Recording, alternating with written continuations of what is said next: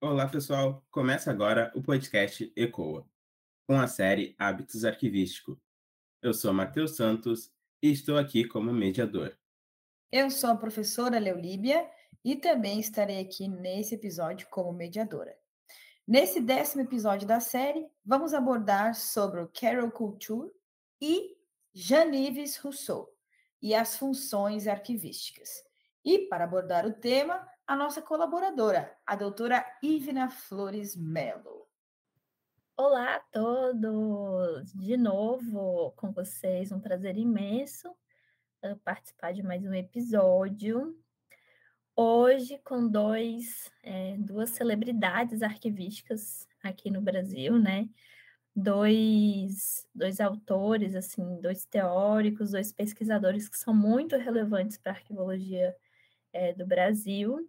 Eu acho que vou até ousar dizer que uh, uns 80, 90% assim, da produção científica que a gente tem, ou toma por base uh, os pressupostos desses dois, ou parte deles para, enfim, é, fazer suas pesquisas. Então, hoje é dia de celebridades. Nossa, Ivina, quando você falou que era dia de celebridade, pensei que você estava falando de mim e do Matheus. Você não teve essa impressão, Matheus? Eu tive, tive, confesso assim, que tive. Inicialmente, assim, mas tudo bem, vamos seguir, tudo bem. A gente entende que são os autores mesmo. Bom, então, dando pontapé à nossa conversa, eu gostaria que, Ivna, você falasse um, um pouco sobre da vida dos dois autores e as atuações profissionais deles. Vamos lá. Primeiro, né, Uh, minha primeira vez, assim, lendo esses autores, eu achava que era Carol e que ele, e que ele era uma ela. Pô, enfim, a gente tem em português Carol de Carolina. Eu também achava que era Carol feminina mesmo. Sim, até eu cometer uma gafe numa aula uh, da graduação e a professora à época ter me corrigido, eu fiquei hiper sem graça. Aí eu fui descobrir que não é Carol, né? É um nome francês, é Carol. Inclusive, um nome bem comum, assim, tipo, quase um José, sabe, na França. Então, nós hoje temos esses dois, o Carol, vamos, vamos brasileirar, né? O Carol Couture e o Jean, o Janives, ou Jean, vamos brasileirar, né, para facilitar. Esses dois autores, eles são canadenses, e a gente sabe que o Canadá ele é dividido em dois grandes blocos culturais uh, em termos de colonização. Tem a, uma parte do Canadá que é anglo, anglo-saxã e tem uh, uh, um passado assim, né, de colonização americana, mesma colonização ali Reino Unido, enfim. E a gente tem uma parte do Canadá que é francofônica, e aí tem um pezinho de colonização ali da França, enfim, gente, detalhes da própria formação do Estado canadense, né, do país Canadá. E o Canadá, ele é uma nação muito muito jovem assim em termos de formação do Estado, em termos de construção uh, de democracia, mas ao mesmo tempo que eles são uh, jovens, eles avançaram muito rápidos. Então eles são inovadores na nossa área, vocês já devem ter reparado que tudo que é novo sai dali do Canadá, né? Tem o Canadá, é, o Canadá é uma das referências. Eles são referências em outras questões, em democracia, em organização social, em uh, financiamento do Estado para inovação, em ciência como um todo. Então, a gente está falando de dois autores aqui que uh, estão dentro desse contexto estatal, né?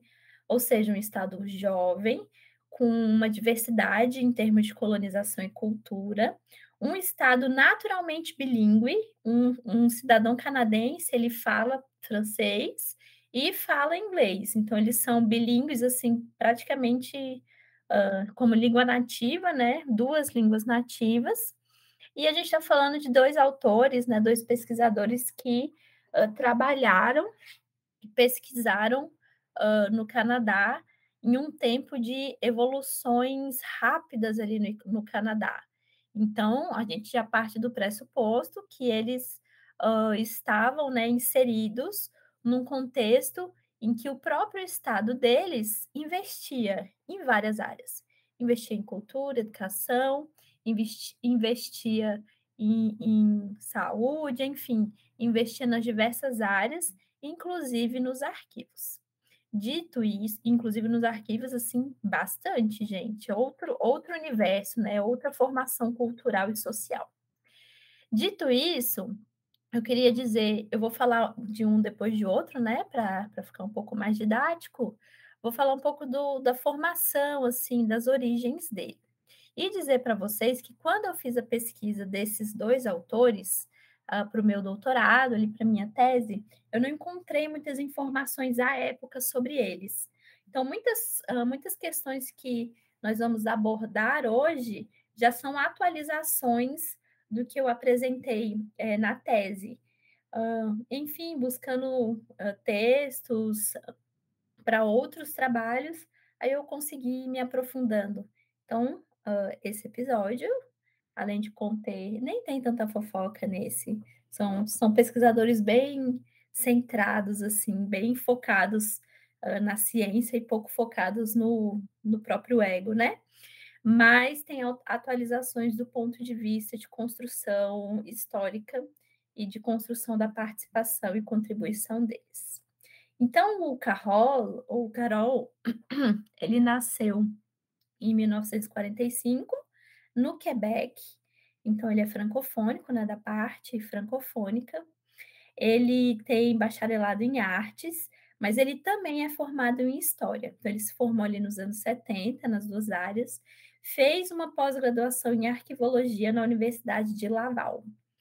Nos anos 90, ele terminou o doutorado dele, e lembrando que as principais obras dele foram escritas também no, nos anos 90, então ele estava assim, no ápice produtivo é, dele. Ele, ele trabalhou no Arquivo Nacional Canadense, uh, trabalhou na Universidade de, de Montreal, em francês Montreal, trabalhou na, na Universidade de Montreal é, também como, como arquivista, mas a sua maior contribuição, assim, mais longínqua, eu acho, foi uh, seu trabalho como pesquisador e como professor da Universidade de Montreal. Na Universidade de Montreal, ele trabalhava no departamento de arquivos, bibliotecas, né, documentação, assim, um departamento que misturava, né, essas disciplinas científicas, e ele ministrava cursos sobre arquivologia enquanto disciplina, ou seja, formação, né, epistemológica da arquivologia, fundamentos arquivísticos, aí nessa, nessa de fundamentos se incluía princípios, as, as funções, tal como a gente conhece hoje, mas à época ele ainda estava nesse processo de delineamento dessas funções, uh, políticas e muitos estudos comparativos, até mesmo em razão das origens, né, em termos de arquivologia do próprio é, é, Canadá. Ele também, gente, ocupou alguns cargos comissionados no arquivo, no arquivo uh, público, né, no Arquivo Nacional é, do Quebec. Em termos de pesquisa, o Carroll sempre muito engajado, muito articulado, assim, como eu falei, uma celebrity, uma celebridade. Ele é celebridade aqui no Brasil, ele é também uma celebridade ali no, ali no Canadá. Então, ele participou de grupos de pesquisa uh, junto com do, uh, dois autores, né? Uma autora e um, um autor que são bem famosos na nossa área, Uh, são mais antigos, assim, dos anos 90, 80, mas são muito referendados por quem a gente referencia hoje. Por exemplo, a Heloísa Belotto, ela usa bastante esses autores quando a gente pega os artigos dela mais antigos, ela cita bastante esses autores. É, é o Martineau e o Ducharme. Então, ele participou né, de grupos de pesquisa com esses dois, até chegou a produzir, ter alguma produção científica também com eles, publicação de livros. A atuação do Carroll sempre muito destaque, muito destacada. E ele, gente, como todo, uh, uh, como toda pessoa assim que tem uma origem francofônica, os francofônicos, gente, eles têm uma classe inerente à atitude assim comportamental. O Carroll é descrito como esse esse monsieur esse ser, assim, esse, essa pessoa, assim, uh, delicada, sabe, generosa, uh, fino, assim, né, em termos de poli polidez, assim, de ser uma pessoa bastante polida, educada, e, e muito primoroso, muito caprichoso com tudo que fazia. Então, Uh, essa, essa questão comportamental, somada ao brilhantismo que ele tem uh, de escrever, de visão que ele uh, tem, gente, ele continua vivo. Se vocês colocarem aí no Google, em YouTube, vocês vão ver que tem vídeos deles em francês, assim, um francês lindíssimo de se escutar, falando sobre arquivologia, falando sobre associações, enfim. Vivíssimo, responde e-mails, uh, jamais assim mais idoso, né, mas muito atuante ainda. Então esse esse comportamento, né, questão comportamental, mas o brilhantismo teórico dele uh, chegou, as, as, duas questões chegaram uh, ao ICA, ao Conselho Internacional de Arquivos, e ele foi convidado para assumir o trabalho na sessão de formação é, em arquivologia e de formação de arquivistas ali nos anos 90, 80. Então, ele compôs, né, assim, ele liderou, uh, porque ele era presidente dessa sessão, uh, os estudos uh. Eu vou abrir um parêntese aqui sobre o que é o RAMP. O RAMP, gente, foi um, um estudo sobre gestão de documentos é, financiado e liderado pela Unesco. Esse estudo RAMP, ele atua em várias partes uh, da gestão de documentos, gestão de arquivos, uh, procedimentos, políticas, enfim, guias em várias áreas, formação, teórico, metodológico. É um estudo muito importante. Vários, vários grandes nomes assim da arquivologia trabalharam nesse estudo RAMP, tipo Schellenberg trabalhou, Vicenta Cortez Alonso trabalhou, os canadenses trabalharam. É, ele aconteceu entre os anos 80 e os anos uh, 90. Muitas coisas que temos hoje são derivadas do RAMP. Uh, muitas coisas mesmo, gente. Até modelos uh, que hoje a gente usa em preservação digital, em gestão arquivística de documentos digitais, são desdobrados, assim, tanto conceitualmente quanto em termos metodológicos desses estudos RAMP todos os documentos assim desse RAMP, eles foram digitalizados e disponibilizados no site da Unesco. Então vocês podem pesquisar lá todos os documentos, gente, é muita coisa assim. Eu não sei exatamente a quantidade em documentos assim, mas para vocês terem uma ideia, só o Carol uh, uh, participou de, eu acho que 70 ou 80 documentos RAMP. Então são muitos documentos riquíssimos, riquíssimos. A gente vê ali a gênese da arquivologia internacional, porque foram feitos e mediados por é, pesquisadores e autores de diversos países. Então, a gente vê a conjunção assim, da arquivologia mundial nesses estudos. Fechei o parêntese do RAMP. Então, o, o, o Carol ele foi uh, trabalhar nesse, nesse, no estudo RAMP, na área de formação de arquivologia e formação de, é, é, de arquivistas, e é, ele entregou assim para o Ramp um documento chamado, vou fazer uma tradução livre, mas o, o título é em francês, Os Princípios e as Funções Arquivísticas, Análise e Avaliação do Conteúdo e da, e da Difusão do Programa RAMP da Unesco.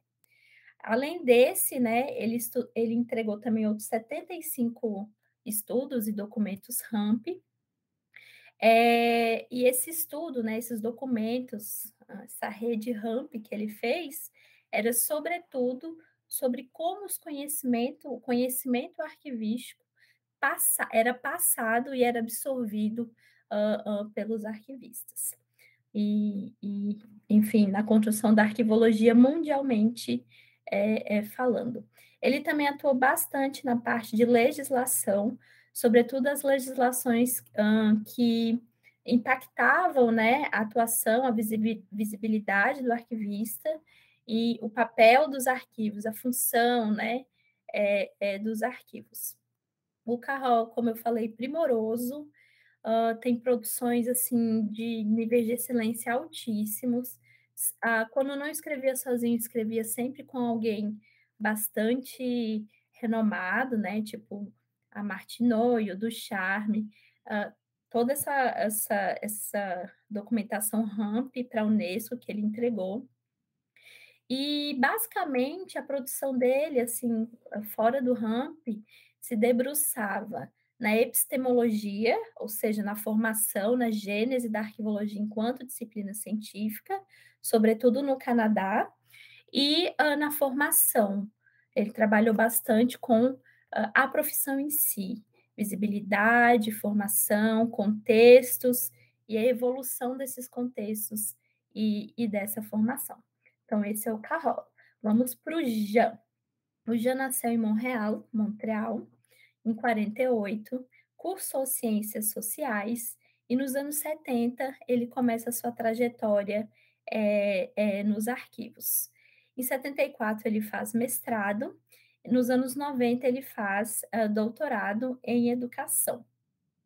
É, no doutorado dele foi quando, em termos de pesquisa, tá? Não em termos de atuação, experiência, foi quando ele, ele começa, assim, não começa, assim, mas amadurece e consolida os seus estudos em torno da formação do arquivista, em específico ali no contexto é, é, de Quebec, no Canadá.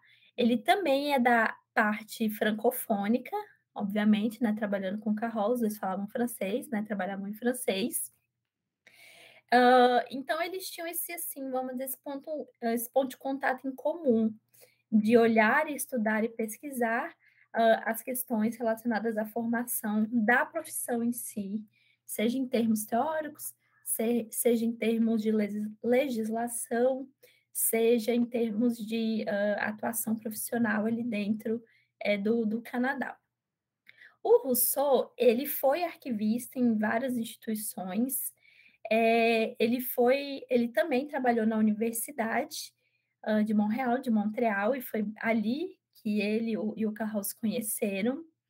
É, ele contribuiu, gente, com alguns estudos RAMP ali que o Carroll fazia, uh, mas a atuação mais é, relevante, assim, né, dele nessa parte de formação, nessa parte de experiência, foi quando ele uh, foi designado para ministrar cursos para o Arquivo Nacional é, Canadense. Não obstante, quando ele ministra esses cursos, ele ganha também sua visibilidade, apesar que, assim, comparativamente, né, fazendo uma comparação bem fria entre Carol e, e o Jean, o Carol era mais, mais famoso, vamos dizer assim, né? Mais renomado, interna inclusive é, internacional. O Ives era mais, sem, uh, mais regionalizado. A, ele, a sua atuação, enfim, seu prestígio, né, seu reconhecimento ficava mais ali em torno é, de Quebec, do Canadá francofônico. É, ele foi convidado a compor alguns comitês ali no ICA, no Conselho Internacional de Arquivos, um, indicado pelo Carol. Então, assim, eles estavam sempre meio que numa dobradinha, fazendo trabalho juntos na universidade, o Carol indicando Ives para fazer a composição ali no ICA, eles trabalhando juntos em algumas pesquisas, eles tinham esse ponto em comum, né, da preocupação de ter essa mesma linha de pensamento com relação à formação é, é, do arquivi, dos, dos arquivistas. A sua produção, gente, científica, ela era do, do Jean era focada também em epistemologia e formação da profissão. Ele, gente, uh, trabalhou assim bem especificamente com uh, mapeamento de produção científica. Então, o, o, o Rousseau, né, focava, assim, nesse, como se fosse um observatório, né, da produção científica, dentro especificamente de Quebec, dentro da formação dos arquivistas ali de Quebec.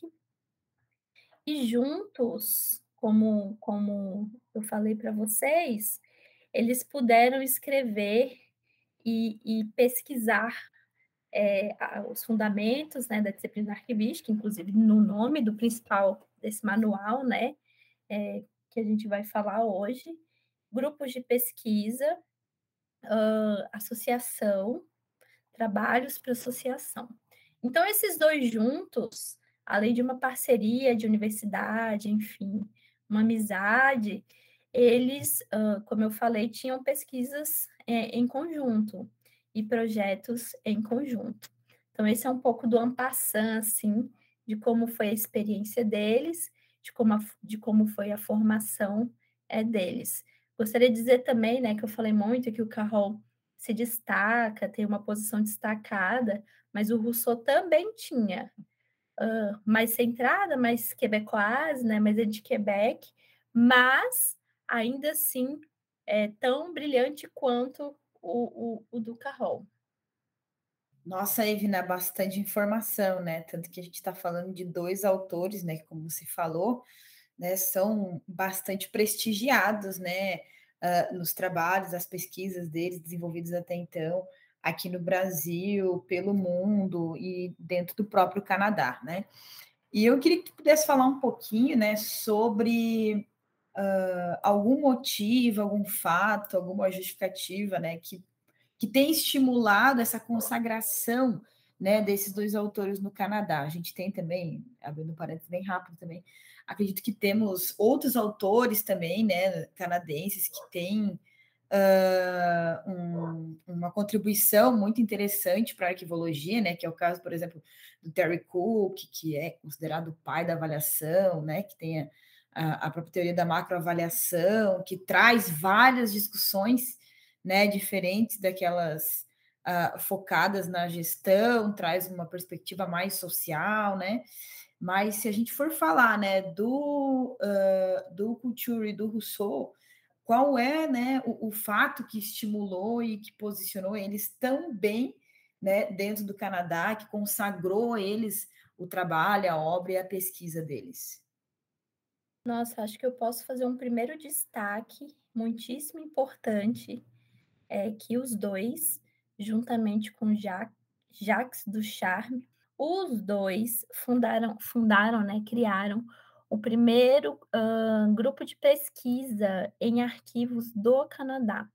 O GIRA, eu vou fazer uma tradução livre, tá, gente? Mas o nome, o GIRA é uma sigla em francês. É o Grupo Interdisciplinar de Pesquisa em Arquivologia. O GIRA foi fundado em 1887 e o objetivo desse grupo era discutir os fundamentos e as teorias arquivísticas do ponto de vista canadense, mas também tentar entender como essas teorias uh, se desenvolveram no Canadá, da onde que elas partiram e como, as, e como uh, elas se, se desenvolveram. O GIRA organizava eventos, simpósios. Esses simpósios, os documentos também, é, parte desses documentos estão digitalizados e disponíveis na internet, é, sobretudo ali no, não sei se houve atualização, tá, gente? Sobretudo ali no site da Associação dos Arquivistas é, de, é, do Quebec. Ele organizava esse simpósio. O, a última edição foi em 2018. Uh, depois disso, não, não houve um outro, um, um outro encontro.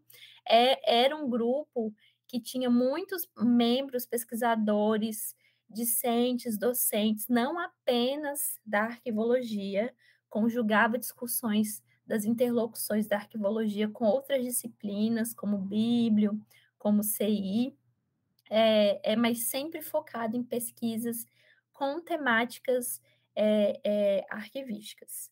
Então, os dois já saíram na frente por aí.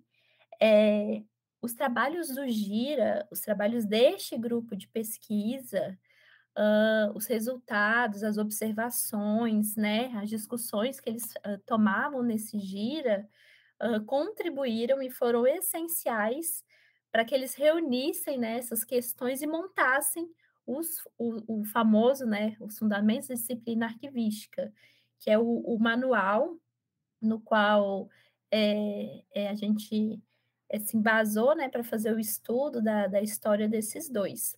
E um bom destaque, gente, é que a gente tem esse, esse manual, né, essa obra, Os Fundamentos da Disciplina Arquivística, como aqui no Brasil, sobretudo, como grandes bíblias né, da arquivologia brasileira. a gente cita muito as sete, as sete funções arquivísticas. Nossa, essa ciência é praticamente nuclear aqui para a arquivologia brasileira. Eu acho que isso é indiscutível, né? Toda vez que se fala em funções, sempre alguém já fala ah, dos canadenses, as sete funções dos canadenses. Mas esse livro, gente, essa obra, ela foi escrita é, para uh, pessoas fora da área. É um manual, vamos dizer assim, introdutório. Se vocês repararem, né, de fato é um manual bastante introdutório. Eles escrevem sobre muitas coisas, sobre tudo, mas eles não se aprofundam, né? Inclusive as funções arquivísticas. Elas aparecem bem resumidas, assim, uh, ali, explicando, de novo, resumidamente, o que, que significa cada uma. Uh, há uma outra obra, que não é dos dois, é só do Carroll, que fala sobre, especificamente, sobre as funções arquivísticas.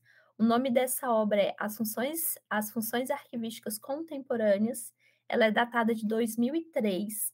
Ela é disponível no, na editora da Universidade de Quebec é, para e-book, então vocês podem comprar, é bem acessível em termos de acessibilidade é um pouco inacessível em termos de, de valor, né? É, é cobrado em dólar canadense. Mas é, é, é, esse, essa obra né, das funções arquivísticas contemporâneas, é nessa obra que a gente encontra um capítulo dedicado para cada uma das sete funções arquivísticas. E com, com plus, assim, né? Tem um capítulo dedicado a análise de Bezoan, que é o que a gente chama mais ou menos de, de diagnóstico, né, um pouco mais, a análise de Bezoan é bem mais completa, né, do que o termo diagnóstico. Algumas contribuições, algumas reflexões é, teóricas, introdutórias. Então, uh, uh, de fato, né, foram é, eles dois delinearam as funções arquivísticas nesse né, Fundamentos da Disciplina Arquivística, mas isso está melhor explicado em outras obras. Uma outra obra, assim, um outro fato que eu queria destacar é que todo texto mais dos anos 90, anos 2000, assim, é canadense, que a gente pega e que há citação tanto do, do, do Jean quanto do, do Carroll, da produção dos dois, vocês vão encontrar a citação de um livro, vou fazer novamente uma tradução livre, Os, Os Arquivos do Século XX, uma resposta ao desejo da administração e da pesquisa. Esse livro, é, ele é citadíssimo, citadíssimo, e eu não nunca consegui ter acesso a ele. Tem algum, uh, ele não é disponível digitalmente, né? Ele é disponível só em meio físico, então teria que ir até o Canadá fazer a pesquisa é, é, nesse livro, mas ele é citadíssimo e também foi escrito é, é pelos dois. E ele é considerado uh, um marco teórico na arquivologia é, do, do Canadá. É onde a gente encontra, né, segundo os relatos, novamente eu não tive acesso a essa obra, é, relatos de que é a obra que detalha o, o percurso da teoria do ciclo vital, é, ou seja, três idades, né, delimitando um pouco mais, ali na realidade do Canadá. Então, assim, gente, o Canadá, ele é composto, né, tanto na parte franco quanto na parte ângulo, por grandes mentes brilhantes. Na parte francofônica, a gente tem esses dois autores, e do Charme, Martineau, e, e tem a Louise também, assim, autores brilhantes. E na parte uh, anglo-saxã também há né, grandes nomes, tipo Terry Cook, o Terry Eastwood, que são canadenses. Tem a própria Luciana Durante, que, uh, embora italiana, tem a sua atuação uh, de pesquisa ali no Canadá. Então, de novo, um estado que valoriza a pesquisa, isso faz com que pesquisadores é, brilhem né, com, com, com maior, mais facilidade, faça com que algumas estruturas importantes para a pesquisa aconteçam de maneira mais fluida. Uh, legislações aconteçam de maneira mais fluida, é, menos truncada politicamente falando e mais alinhada às técnicas e às teorias. Então, o que, que eu vejo no Canadá, e eu vejo muito uh, a partir do trabalho desses dois uh, autores, que por ter essa fluidez, nessa um pouco mais de facilidade nessa nessa interlocução entre essas várias perspectivas necessárias, né, para conseguir é, inovar, evoluir uma ciência, esses dois eles conseguiram construir uma base teórica é, sólida, uma base teórica dialogada, dialogada no sentido de dialogar entre eles, dialogar com outros autores, e uma, uma teoria que ela é dialogada com a prática. Então eu vejo que uma das grandes contribuições que eles fazem e a gente e a gente colhe esse fruto aqui no Brasil é de conseguir estabelecer a ponte entre teoria e prática. A gente consegue ver nos textos e obras dos dois, sejam obras conjuntas, sejam obras que eles escreveram separadamente, que eles trazem uma teoria é, bastante embasada, denso, com muitos conceitos, mas que essa teoria, ao longo da escrita deles, é, é, é, ela é aproximada da prática. Então, a gente consegue aplicar.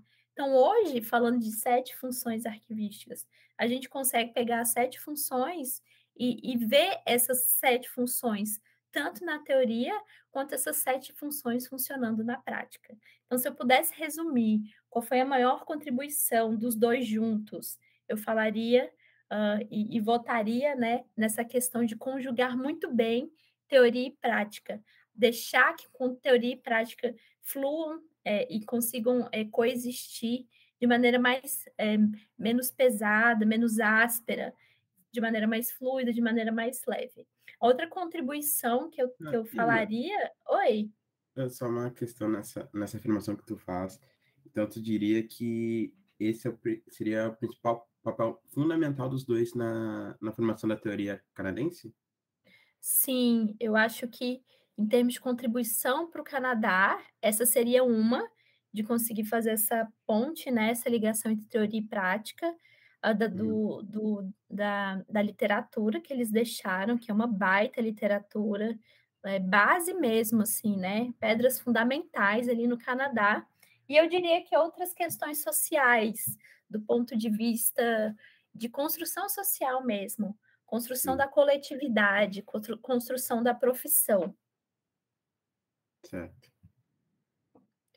Então, gente, eu acho que essas seriam, seriam as contribuições mais robustas desses dois.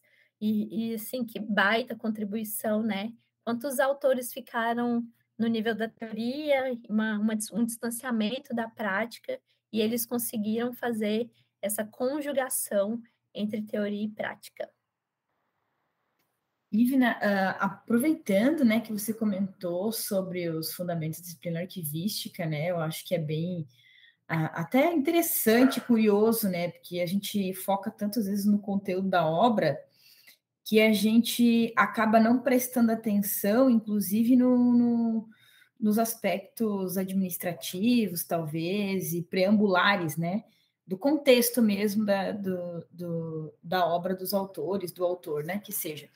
E eu, para os estudos da tese, né, que eu acabei fazendo há pouco tempo, eu, eu fiquei curiosa né, pela ordem das publicações né, do, do Fundamento da Disciplina Arquivística e as funções arquivísticas contemporâneas, né, que são aí, respectivamente, de 94 e 2003. E lá no preâmbulo né, da, da, da, da obra de, dos Fundamentos da Disciplina Arquivística, uh, os autores eles caracterizam que que ela seria um primeiro volume, né, que ia compor então uma sequência de duas publicações, né, e que vai abordar então esses aspectos mais introdutórios, né, literalmente fundamento da disciplina, né, expondo uh, diversas facetas sociais, teóricas, contextuais, uh, vistas assim por um por um prisma assim de, de uma visão global, né, e de fato integrada das, da disciplina da arquivologia como um todo, né?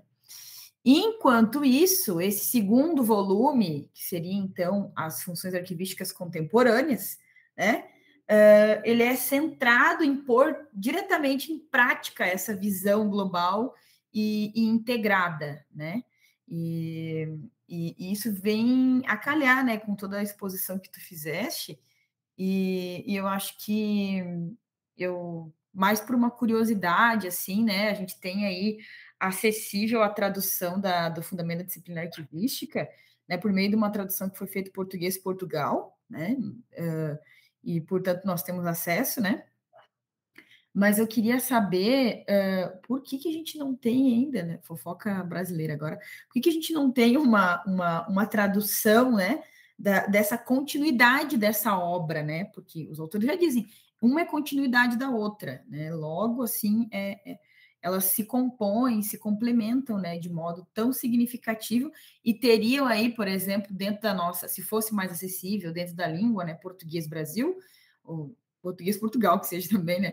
Mas trazendo para o Brasil essa realidade, a gente teria também um impacto muito grande, né? Porque uh, as funções arquivísticas contemporâneas é uma obra que tem, que ela é bastante volumosa, né? Ela trata de modo exaustivo cada uma das, das funções arquivísticas, além de falar da análise situacional, né? análise de Bezoan, Uh, e de políticas institucionais para arquivos também, né? Então, uh, como você acha assim que essa obra poderia impactar, né? Essa, essa, a tradução dessa obra poderia impactar no âmbito da pesquisa em arquivologia no Brasil uh, e, e qual a importância, né, de fazer esse trabalho, se existe movimentação também acerca dessa, dessas questões aí de, de tradução da obra. Olha, eu costumo falar assim, né, que uh, muitas, muitas questões que acontecem na arquivologia é, é, brasileira acontecem é por, não vou dizer falta de amadurecimento, porque eu considero a arquivologia brasileira uma disciplina que tem, é, está numa crescente de amadurecimento em termos de identidade, sua própria identidade, em termos de consolidação científica, produção científica. Mas o pesquisador em arquivos, eh, as pessoas que pesquisam, né, arquivologia, fazem pesquisas com temáticas arquivísticas, elas pecam por é, estar sempre na mesmice, sabe? Ah, ah, citando os mesmos, os mesmos materiais, citando os mesmos autores, e não que não sejam bons, pelo contrário, olha só, a gente cita é, é, Couture e, e Rousseau, a gente cita Schellenberg, a gente cita Jenkinson, mas eu acho que, ainda citando esses, Jenkinson, Schellenberg, é, é, cita-se sempre uh, as mesmas obras, quando esses autores, eles não são feitos apenas dessas obras, eles, foi, eles são feitos e eles fizeram outras obras. Então, acho que a primeira questão é essa uh, da, de, de, ao buscar um autor, né, no caso, ao, ao buscar os canadenses, entender que essa obra não é a única e que, assim, há, vida fora desta obra. Uh, esses dois autores em específico, como eu disse, eles têm uma produção científica primorosa, uma produção científica riquíssima, gente, uma produção científica que fala inclusive da arquivologia enquanto disciplina científica em maneira, de maneira geral e, e, e produziram antes e depois do, dos fundamentos da disciplina arquivística, e essas obras na, estão aí, ainda na sua língua primeira, que é francês. Somado a isso, a gente tem sim uma dificuldade aqui no Brasil de uh, ler em língua estrangeira e, e traduzir essas obras assim, vamos dizer que facilitaria o acesso. Mas o que que o que que eu penso assim sobre essas traduções? eu penso que ainda não houve assim um investimento, seja por parte uh, de alguma instituição de ensino, seja por parte da instituição arquivística nacional, né, o Arquivo Nacional. O Arquivo Nacional já trabalhou bastante com tradução de obras, mas parece que esses projetos adormeceram ali dentro. Hoje o foco do Arquivo Nacional é mais de planejamento, mais de estratégico, não é tanto de formação teórica. As universidades, nos últimos tempos, sobretudo a Universidade de Minas Gerais, a UFMG, até fizeram alguns trabalhos de tradução de obras é, em inglês, em língua inglesa, mas de obras mais recentes, mais contemporâneas, assim, 2000, obras de 2009, é, 2010. eu desconheço assim alguma universidade que tenha se empreitado, primeiramente em língua francesa, em, inglês, em, em francês, né? E, e, tenha buscado ou, enfim, tentado traduzir essa obra. Porém, eu vou dizer para vocês assim uma, uma intimidade, né? Uma intimidade arquivística. Eu sou louca para traduzir essa obra. É, eu acho assim que vai ser um divisor de águas quando tivermos essa obra em português, porque é como se a gente fosse desvendar, né? Retirar o véu, é, é, desnudar algumas questões relacionadas às funções arquivísticas que estão dispostas, como eu falei ali, um capítulo para cada função arquivística.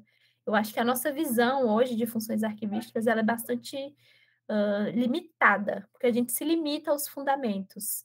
É, eu acho que a tradução de uma obra com mais detalhes, né? E como a professora Leolíbia falou, que é um, um contínuo, uma continuação desses fundamentos arquivísticos seria salutar, saudável, agregador e, novamente, a gente conseguiria construir mais pontes entre a, a teoria e construir mais pontes até a prática, né?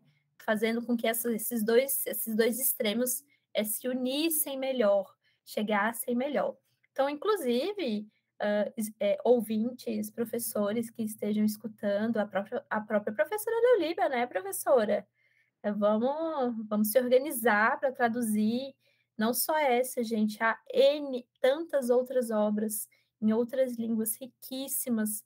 O arcabouço teórico em francês, ele é riquíssimo e a gente perde de democratizar, de acessibilizar é, por essas questões de língua, né? perde de enriquecer um, a própria produção científica nacional, porque a gente se prende aquilo que está traduzido em português, né? Perde, eu vou usar inclusive palavras da minha orientadora, professora Angélica Marques, né, do doutorado. A gente perde de experimentar frutos mais altos. E eu não sei se vocês sabem, os frutos mais altos das árvores são os frutos que pegam mais sol. E é o sol que amadurece a fruta, então são os frutos mais doces.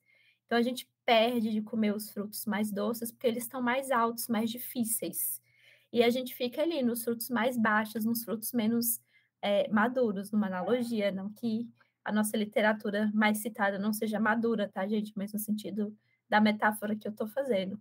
Então, uh, esse livro, professora, seria um fruto alto, mas um fruto doce, um fruto que seria muito é, prazeroso, e muito saudável e salutar experimentar.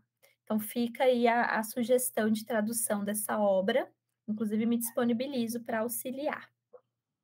Olha aí, já estou vendo novas parcerias surgindo aí dentro da ECOA.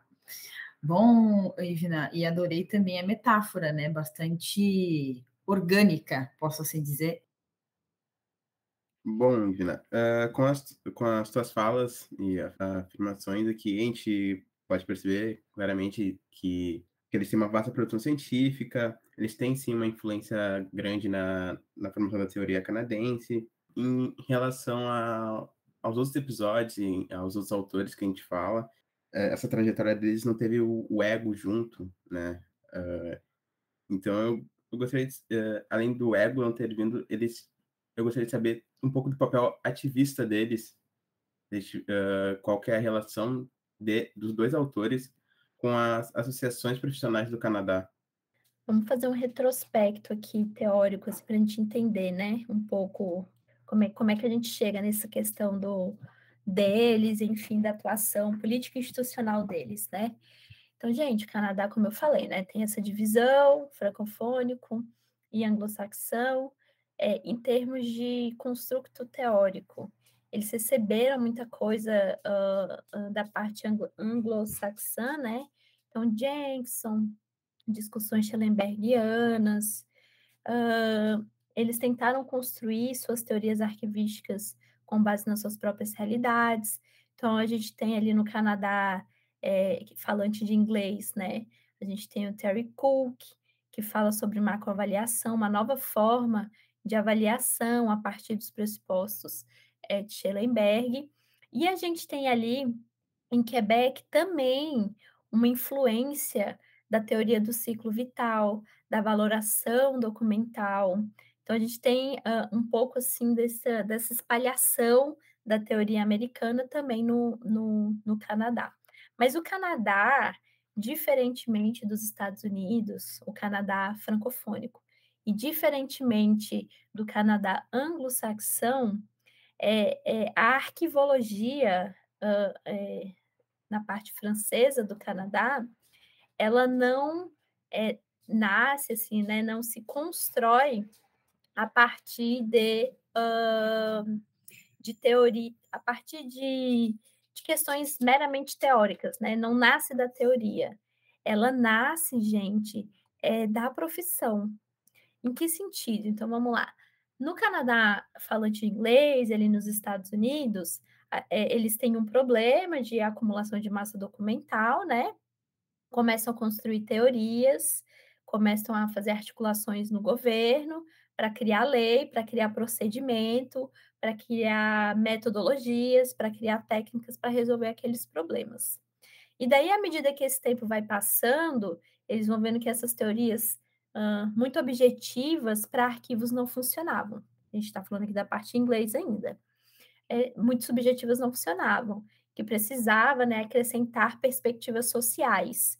É quando ali no Canadá surge a macroavaliação, eles param de utilizar a teoria das três idades, começam a delinear outras formas de fazer avaliação, outras formas de, de classificar documentos, para além da teoria das três idades, para além da teoria da valoração é, de Schellenberg. Na parte francofônica, a gente observa um movimento diferente. Na parte francofônica, a perspectiva social da arquivologia ela, ela vem com mais força. Então, as teorias arquivísticas em torno da classificação, da avaliação, da própria formação do Arquivo uh, Nacional, do Arquivo Público de Quebec, ele nasce, ele surge por demanda social, por questões uh, uh, sociais movidas mais por questões sociais do que por questões teóricas e práticas.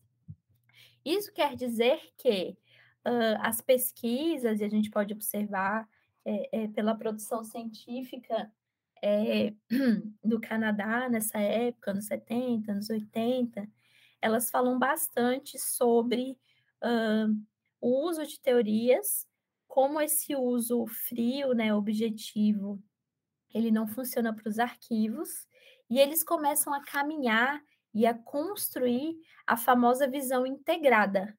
Então, a visão integrada, ela não é, gente, uma, uma descoberta, né, do, do Carroll e do, e do Jean, do Couture e do, do Rousseau. Ela é uma descoberta feita e construída passo a passo pelos autores canadenses como um todo. Essa visão integrada, primeiramente, ela conjuga arquivos desde a sua produção, né? Assim, une os arquivos é, desde a sua produção até o momento em que ele é descartado ou se torna histórico, sobretudo os históricos. É, se utiliza os valores documentais como um critério metodológico para avaliação, mas outras questões são colocadas à baila, né? É, uma delas a questão de social, a questão de construção social, o que que aquele arquivo significa, né, para o Estado, é, é, é como que a sociedade enxerga aquele, aquele arquivo, independentemente de que valor, né, em que fase esse arquivo é, é, é estará. Então, isso traz para a profissão outro olhar. Então, é, é, em Quebec, na, na, na parte eh, canadense francofônica, legislações, teorias, métodos e técnicas foram movidas não por indivíduos, foram, foram movidas por coletivos. E esse coletivo se organizou numa associação, a Associação dos Arquivistas de Quebec, e eles foram protagonistas demais da história da arquivologia é, é Quebec, né, em Quebec, e no, no, na, na parte francesa, né, na parte em francês do Canadá como um todo. E não obstante, Carroll e, e o Rousseau, né, o Couture e o Rousseau, é, é, foram muito ativos, tanto no sentido de ativos de participação, como de ativistas, de, por meio da associação, se fazerem vistos, se fazerem lembrados, uh, articulação. Então, a associação articulou legislação, a associação, associação financiou cursos, a associação uh, financiou produções científicas, é, no sentido de financiar finan financiamento financeiro, muitas vezes financeiro, muitas vezes financiamento político institucional, em forma de articulação, em forma de é, é, diálogos com universidades. E como essas pessoas né, tinham essa visão integrada, tanto, ponto de, tanto do ponto de vista de teoria integrada, né, arquivística integrada, quanto do ponto de vista de eh, comunidade, coletivo, né, integração do coletivo, a associação até os dias atuais ela é muito é, forte, ela tem um papel assim político, um papel social, um papel histórico na arquivologia e nos arquivos muito forte, muito presente. Eles fazem, gente, uh, eles têm revista, uh, revista científica, chama Archive. Eles têm, eles fazem um congresso a cada dois anos, é, eles fazem simpósios, eles fazem eventos com o governo, e eles são muito inovadores.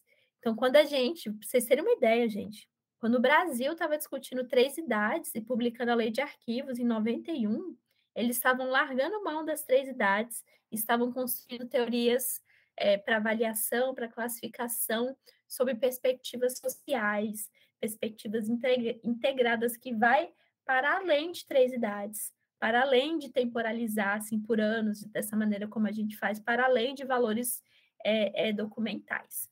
Então, eu acho que, inclusive, essa é, é parte de um, um dos motivos pelos quais uh, o Canadá ele é tão avançadinho, porque é, é, uh, eles conseguem, sabe, ter essas sacadas, assim, de, de assim, basarem, né, e se apegarem a outros aspectos para além de, de aspectos objetivos, né, para além de aspectos é, é, é meramente metodológicos, incluírem né, nas discussões aspectos sociais, aspectos que retratam o coletivo.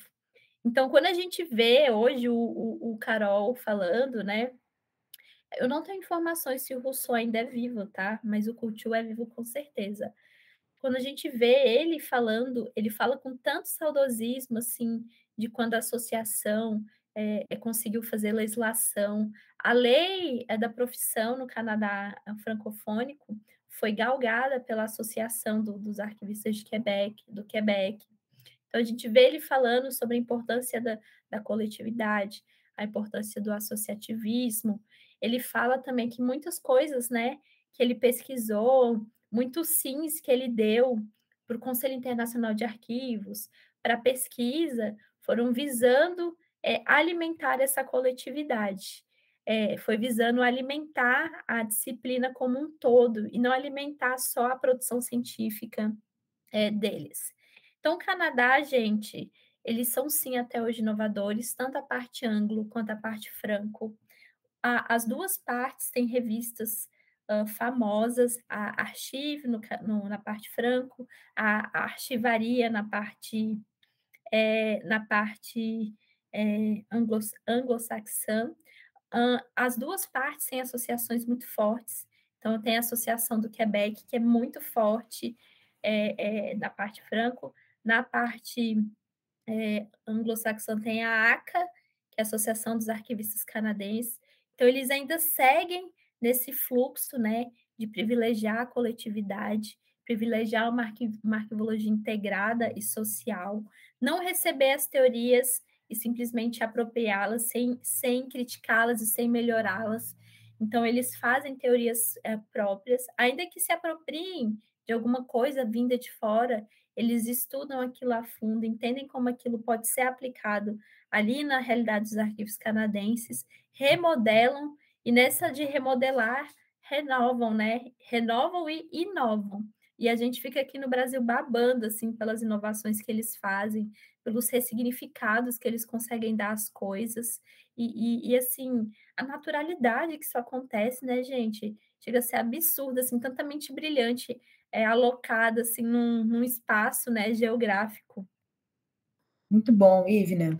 E assim, né, vamos uh, falando um pouco desse legado, né, da obra do, do, do dos autores, uh, que são de fato, acho que de, claro que tem várias perspectivas, né, diferentes que eles trazem, questão da informação orgânica, né, mas de fato o que é mais marcante da contribuição desses autores são as funções arquivísticas, né, uh, sistematizadas como tais, né? E, e, e, é bastante, e são bastante citados, né? Como você já comentou, acerca uh, das funções arquivísticas.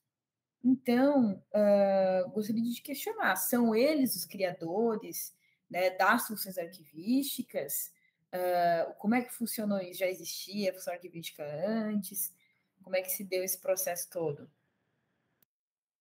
Então, nesse percurso, uh, conceitual, né, teórico deles, de sair de Jensen, uh, experimentar um pouco assim dos pressupostos Schellenbergianos e, e os demais uh, teóricos americanos da época, assim, de Schellenberg, se espelhar bastante no NARA, no Arquivo eh, Nacional Americano, eles acabaram chegando a teorias próprias, né, elaborando questões eram próprias do Canadá. Então, de novo, o Canadá é um estado jovem, eles não têm documentos históricos de longuíssimo prazo, tipo assim, tipo uma Itália que tem documentos medievais. Não, eles têm documentos mais contemporâneos. Sabendo, né, da, da, da dos documentos, assim, da, dessa questão de serem mais jovens, eles conseguiram ter umas, eles conseguiram, assim, vislumbrar e construir esse modelo, né, de sete funções que contemplasse e pudesse, a, em longos prazos, é, construir uma memória nacional. Então, as funções arquivísticas, gente, elas nascem desse desejo de construção em longos prazos da memória nacional. Ainda que sabendo que, por ser um Estado livre, essa memória nacional, né, uh, de novo, fazendo uma comparando com estados que são mais antigos, tipo Canadá, eles perdão, tipo Itália, que eles um dia chegassem assim a ter documentos é, é, com tamanho poder histórico, mas sistematizados e organizados. Então, os canadenses foram primorosos e disciplinadíssimos é, em termos de arquivologia, né, arquivística, de pensarem em, em, em, metodologicamente falando, em intervenções arquivísticas que dessem conta dessa documentação e que daqui a alguns anos, né, ele escolham os frutos é, é, da construção desse patrimônio e dessa memória é, registrada nos documentos. Então, as funções arquivísticas, elas foram criadas, né, discutidas pelos, uh, uh, pelos, pelos estudos, pelas pesquisas é, a, da época, ou seja, anos 80, 90, anos 80, 90 e até anos 2000, é, não foi uma exclusividade desses dois autores canadenses. O que eles fizeram foi escrever, gente, registrar, sistematizar, o que é diferente de criar, né? Então, eles sistematizaram, na verdade, algo que já estava em discussão ali. E elas nascem, gente, meio que desdobradas de, de teorias que não cabiam muito bem ali no Canadá. Então, elas nascem, por exemplo, é, da teoria das três idades, que não cabia, não entrava é, muito bem na realidade canadense, tanto é que eles deixaram de usar. É, eles criaram as funções para fazer caber as perspectivas sociais que eles têm é, aos documentos de arquivo deles, com essa preocupação da memória. Eles criaram esses documentos para não para de certa maneira não chegar no nível que os Estados Unidos chegaram, né? De massas documentais quase incontroláveis. Então é como se eles tivessem planejado, gente, assim, ó, uh, uh, com, com delicadeza, com.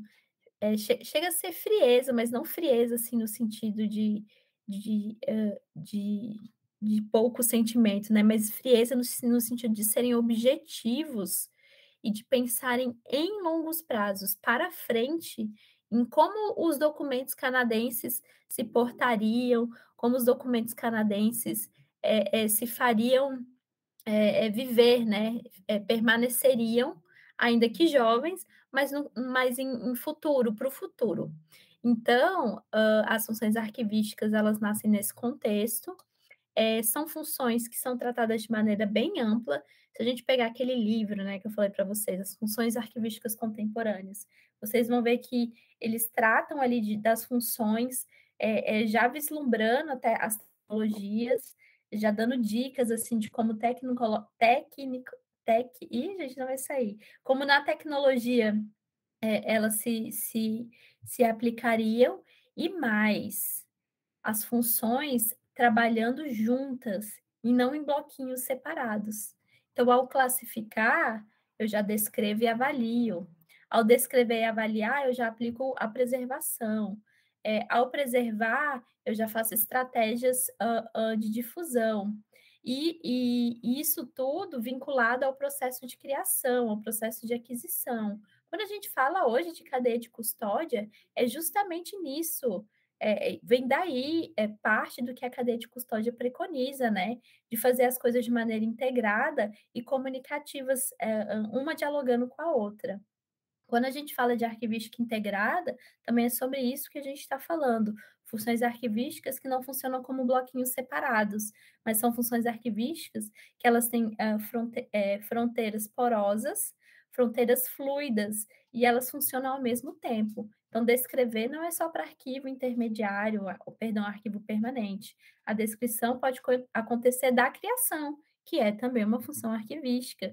Ao mesmo tempo que eu classifico e avalio, eu já posso difundir. Então, essa é a ideia das funções arquivísticas: integração entre elas, fronteiras fluidas e porosas e flexíveis, uh, funções criadas naquele tempo, né, anos 70, 80, perdão, 80, 90 e 2000, por diversos pesquisadores, mas sistematizadas e organizadas por é, é, Couture e Rousseau nesses dois livros, sendo fundamento, gente, só o pontapé é, inicial. E lembrando que essa construção teve essa base, né, de um Estado, né, uma parte do Estado que trabalha arquivologia social, parte do Estado que está é, é, tá pensando lá na frente, na construção da sua própria memória, não apenas em documentos administrativos do hoje, não é um pensamento imediatista de, de resolver né, um incêndio que está acontecendo agora, que estava acontecendo naquele momento. É, é um planejamento para longos prazos, é um planejamento que eles fizeram né, em termos de teoria, em termos de aplicação, é, é para frente. E uma teoria que fosse tão ampla a ponto de abranger possíveis mudanças. Mudou suporte, as funções continuam aí. Mudou de teoria das três idades para macroavaliação, as funções continuam aí. Foi para integrada, as funções continuam aí. Recorte contínuo, a gente vê as funções. Então, gente, é um modelo atemporal. E há quem critique e fale que não são sete, que são quatro, que são três. Gente, tudo bem a, a, divergência, né? Assim, as discordâncias e as novas propostas. Mas vamos combinar, né? Que é muito é coerente a proposta de sete funções.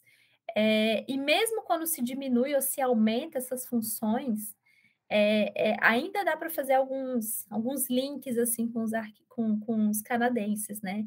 A gente ainda consegue ver que, na verdade, é uma releitura, mas é uma releitura da base canadense.